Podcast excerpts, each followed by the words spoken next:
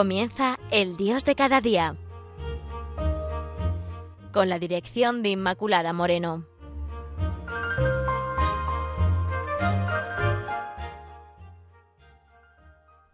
Queridos oyentes de Radio María, bienvenidos al espacio El Dios de cada día. Hoy voy a iniciar esta reflexión en base a la imagen de la vasija de barro. Dice el diccionario de la Real Academia que una vasija es una pieza cóncava y pequeña de barro u otra materia y de forma común u ordinaria que sirve para contener líquidos o cosas destinadas a la alimentación. En cuanto a la definición de barro, dice que es una masa que resulta de la mezcla de tierra y agua, un material arcilloso, moldeable, que se endurece por la cocción, utilizado en alfarería y en cerámica. Además, también hay otra acepción de barro que dice se refiere a algo despreciable, que no es nada.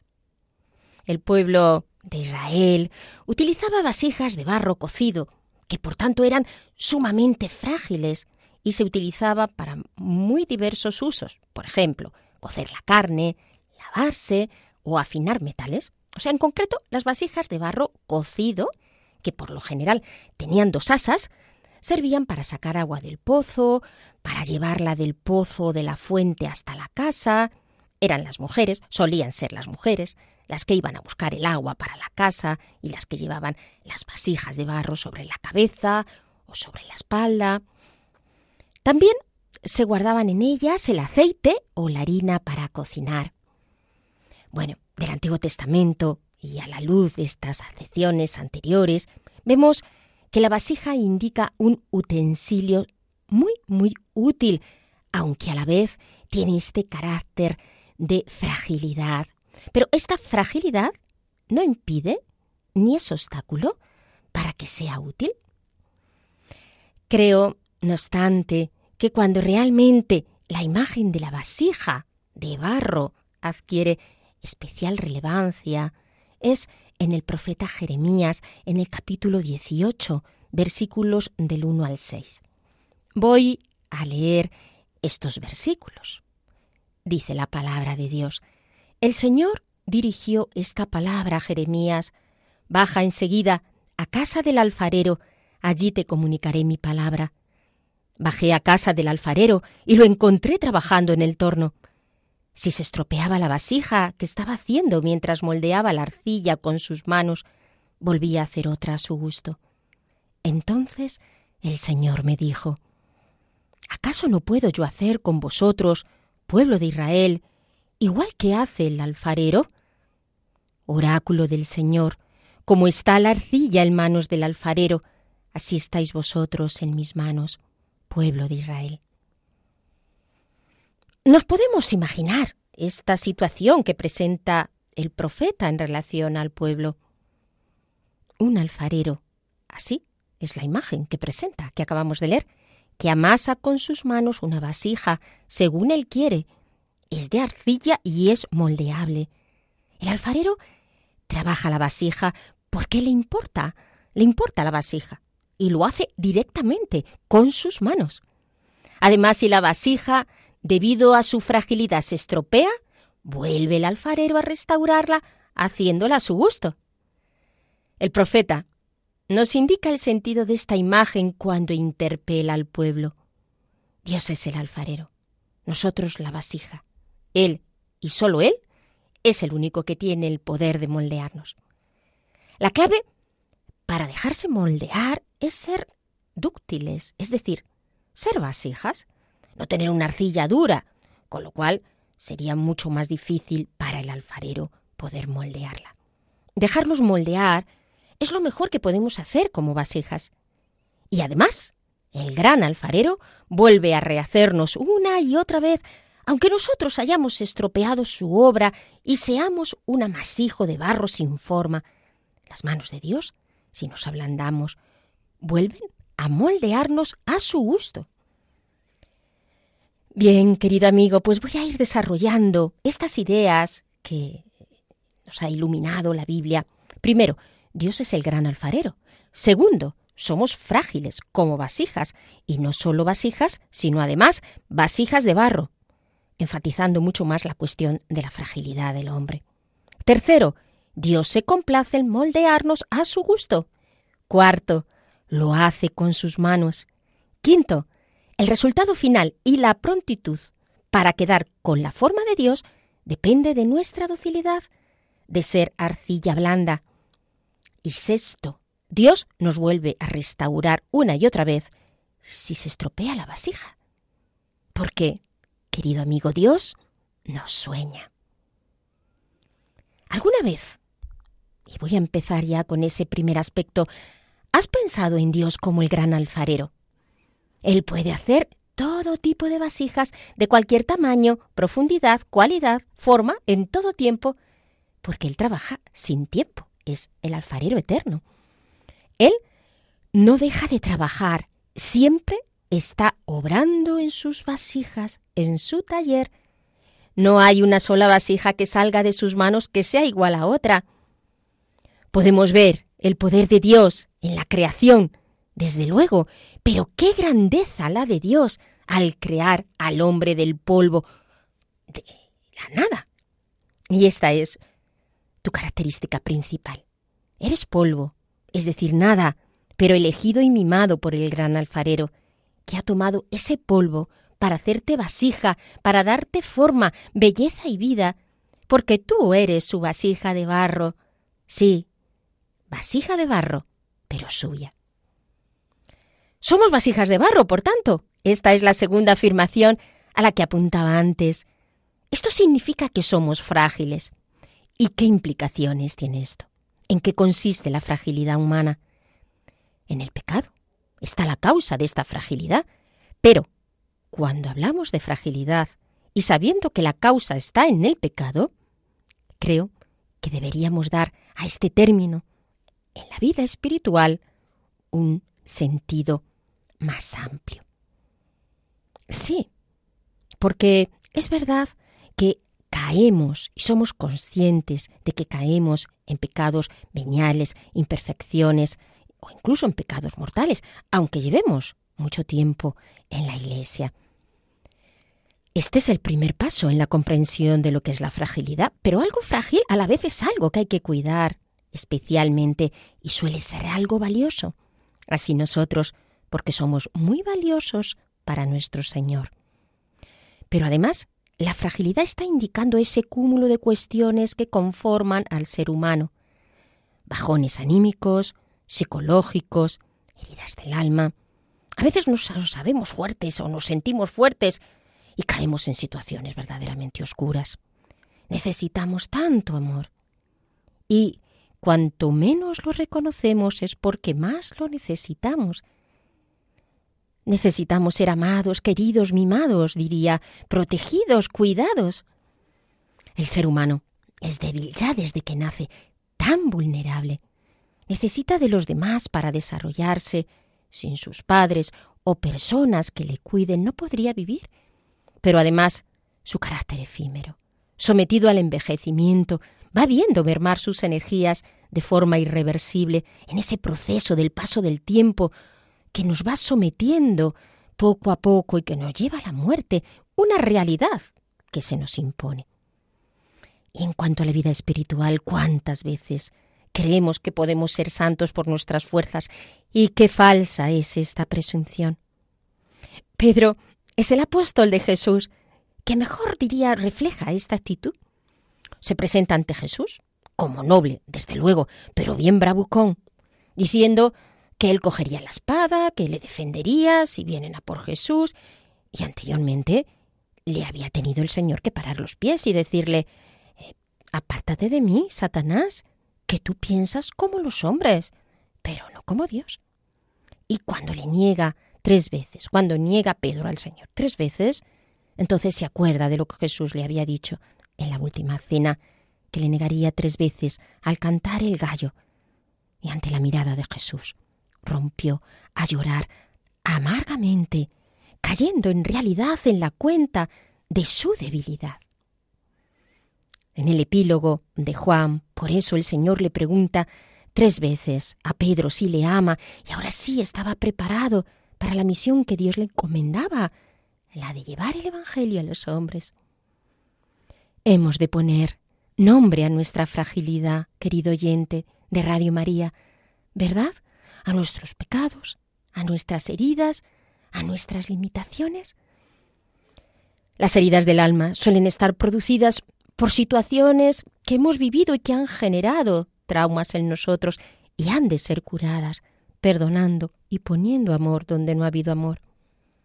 Las limitaciones personales pueden ser de todo tipo y adquieren características únicas en nosotros, porque cada uno tiene las suyas, sus circunstancias, su carácter, su historia, agobios, mm, incapacidad a veces para llevar a cabo tareas, cosas que somos incapaces de aprender, cuestiones eh, personales más interiores y profundas, por decir algunas cosas. Es necesario reconocer nuestra debilidad para crecer en esa santidad, para dar nombre a nuestros pecados, a nuestras heridas, a nuestras limitaciones. Además, tenemos todo esa vía de sanación. En relación a los pecados, el sacramento de la reconciliación. En relación a las heridas, iniciemos procesos de sanación interior a través del perdón. En relación a las limitaciones, pidamos al Señor un conocimiento de nosotros mismos para descubrirlas, aceptarlas, abrazarlas, incluso poniendo de nuestra parte todo lo que podamos para superarlas, y si no, se puede superar y por eso es una limitación. Saber aceptarlas, vivir con ellas. Si nos situamos así, ante nuestra fragilidad, nada, nada será impedimento para la santidad. Igualmente podemos también integrar aquí los apetitos o los apegos en este campo de la fragilidad es decir, esas fijaciones que tenemos bien a cosas, a personas, a ideas que tenemos prefijadas y que no nos llevan a Dios, para que seamos señores de las cosas y de todo y no esclavos. Y localizar esto también es importante y forma parte de nuestra fragilidad. María te ayudará para que seas arcilla blanda en las manos del Padre como ella lo fue, preservada de todo pecado, sencilla y pequeña, y tan bella.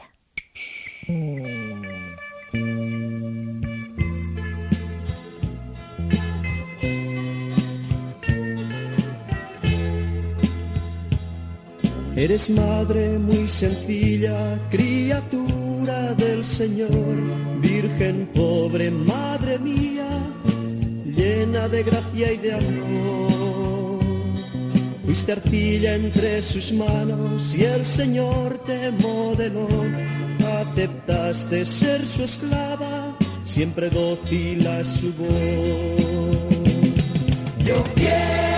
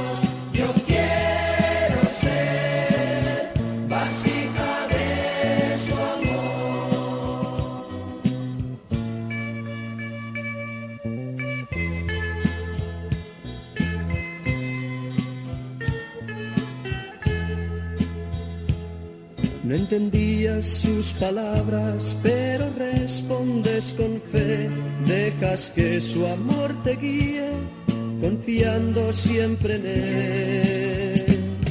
Por su espíritu de vida te dejaste transformar, te abandonas en sus manos para hacer su voluntad. Yo quiero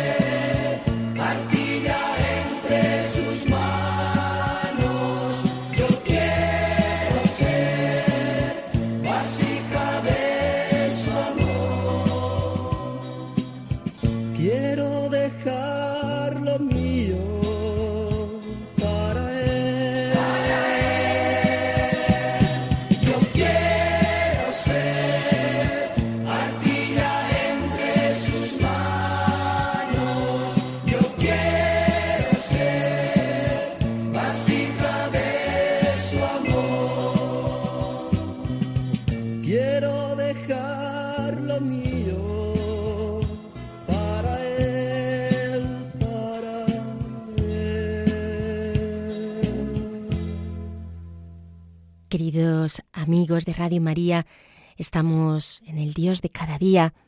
Hoy, reflexionando sobre un hecho, que somos vasijas de barro. La tercera afirmación que hacíamos a la luz de esta imagen y del texto de Jeremías es que Dios se complace en moldearnos a su gusto. Dios no nos ha creado forzado, a disgusto, Dios se complace al crearnos porque Él es feliz y quiere que nosotros lo seamos también. Te ha amado, te ha creado, te ha pensado único, te ha dado forma, te ha dado esa forma a imagen de su Hijo. Pero no solo.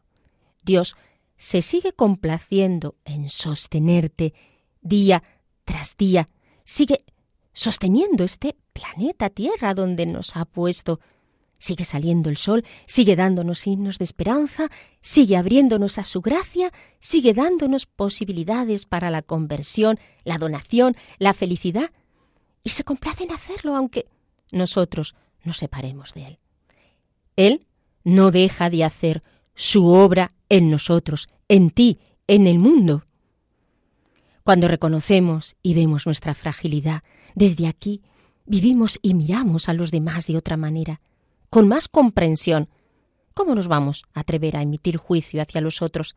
Nos mantenemos en esta dinámica de Dios, aprendiendo a trabajar así, impulsando esperanza, dando posibilidades a los demás para que sean felices, complaciéndonos en el trabajo de cada día, empujando la vida, colaborando con el Dios de la vida en esta tarea de la creación, para que muchos, muchos tengan vida y la tengan en abundancia pero además se complace en hacerlo a su gusto. Porque siga el camino que siga el hombre, todo lleva la impronta de Dios. Tú tienes la impronta de Dios. En el fondo y en el cielo entenderemos el modo misterioso de guiarnos que ha tenido nuestro Señor, aunque muchos no quieran saber nada de su voluntad. Por eso, dejar que el Señor nos moldee es decirle, Señor, obra en mí a tu gusto. Y esta obra única la hace con sus manos. La imagen de la mano de Dios en la Biblia es signo del poder de Dios, porque la mano del Señor es poderosa y su diestra nos sostiene. Este es su sentido. Pero también el profeta Isaías dice en el capítulo 49, en el versículo 16, que el Señor nos lleva grabados en las palmas de sus manos para referirse a cómo es el amor de Dios para con el hombre personal, único, permanente, fiel. Pero eran también las manos de Jesús las que tocaban a los ciegos o a los leprosos o a los enfermos, las que bendecían a los niños, porque Dios se ha hecho hombre y tiene manos, siendo por tanto signo del poder de Dios, del amor de Dios, la imagen de la mano me refiero, de la ternura de Dios, que se manifiesta en la encarnación, en el Dios hecho hombre. Mira, querido amigo, querido hermano en el Señor, querido oyente de Radio María, Jesús te toca con sus manos y te restablece y te dice, no te preocupes, ni te quiebres, ni te angusties, mi vasija de barro, porque hoy te toco con mis manos. Son las manos del Padre del Hijo pródigo que se abrieron al Hijo que se había marchado que había derrochado toda su fortuna, que venía roto y destruido. Por tanto, sé dócil al Señor, al menos en el deseo. Quiere de veras hacer la voluntad de Dios. Desealo con todas tus fuerzas. Pero seguramente que os estéis preguntando, ¿y cómo? Pues simplemente reconoce lo que eres. Vasija de barro. Sonríe al Señor cuando caigas una y otra vez en la misma debilidad o torpeza y dile, como el cura de Ars, Señor, ya he hecho otra de las mías. Ofrece al Señor toda tu fragilidad, sea física, psíquica, espiritual, para que quede elevada. Elévala al ofrecerla como incienso grato a su presencia. Agradece al Señor los fracasos del día, las humillaciones, las marginaciones, y así ofrece no solo tu debilidad, sino la de los otros en Cristo, colaborando con Jesús, Salvador. Pídele al Señor la gracia de sentirte afortunado, aunque para los hombres tu vida no sea vistosa, o no seas conocido, adquiriendo así la sabiduría de los sencillos. Porque toda tu debilidad, toda tu fragilidad, toda tu vulnerabilidad puede ser, si sabes acogerla, una verdadera gracia de Dios que te hará crecer en humildad. Porque este tesoro, nos dice San Pablo, lo llevamos en vasijas de barro. Y la humildad es esa virtud que nos hace recibir este tesoro, esta perla preciosa. Porque el Señor nos ha dicho que quien se ensalce será humillado y quien se humille será enaltecido. La conciencia de que eres vasija de barro, esa conciencia constante, pero no angustiosa, de quien se ancla en la verdad de lo que es, te impedirá que te ensalces, caminarás en humildad y el Señor te bendecirá con muchos dones, porque sabrá que los pone en un alma que no se va a ensorbecer, y por ello servirá a muchos. El humilde reconoce la grandeza de Dios.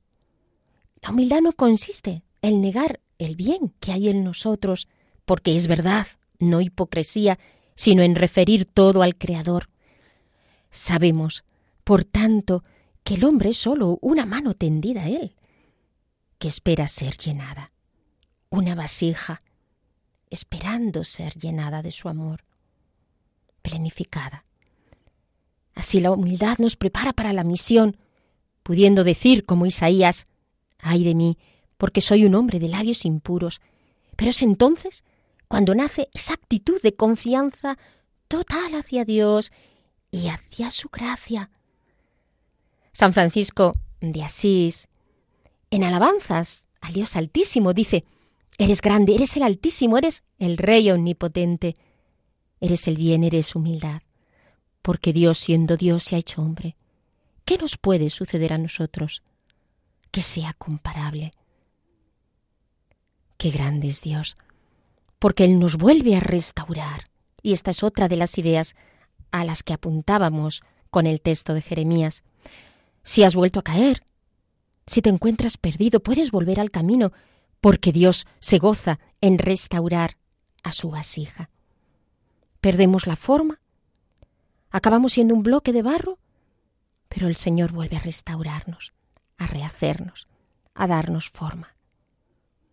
Otra clave de nuestra fragilidad es que necesitamos un proceso para restaurarnos, y el Señor, el gran alfarero, va poco a poco, dándonos forma, en la medida que nos vamos dejando hacer por sus preciosas manos. No lo hace sin darle a Él nuestro permiso para hacerlo.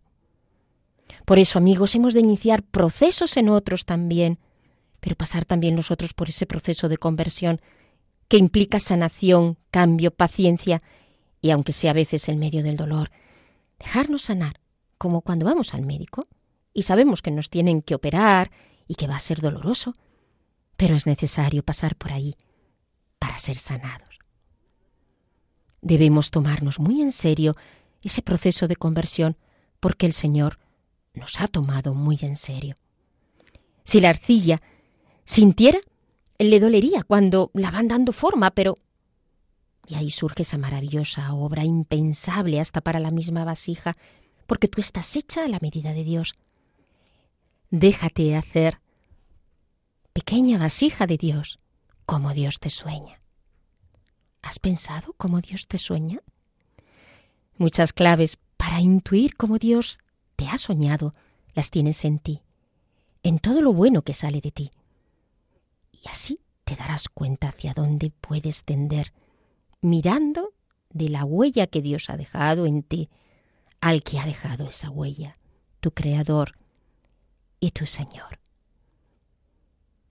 Deja a Dios terminar su obra en ti, entregándole toda tu debilidad, y aunque puedas sentir en ella el aguijón de la carne, escucha más hondo la voz de Dios que te dice, mi fuerza se manifiesta en tu debilidad. Pues queridos oyentes, me despido así de todos ustedes recordándoles que les esperamos en el próximo espacio del Dios de cada día. Y recuerden, somos vasijas de barro, amasadas por las manos del gran alfarero.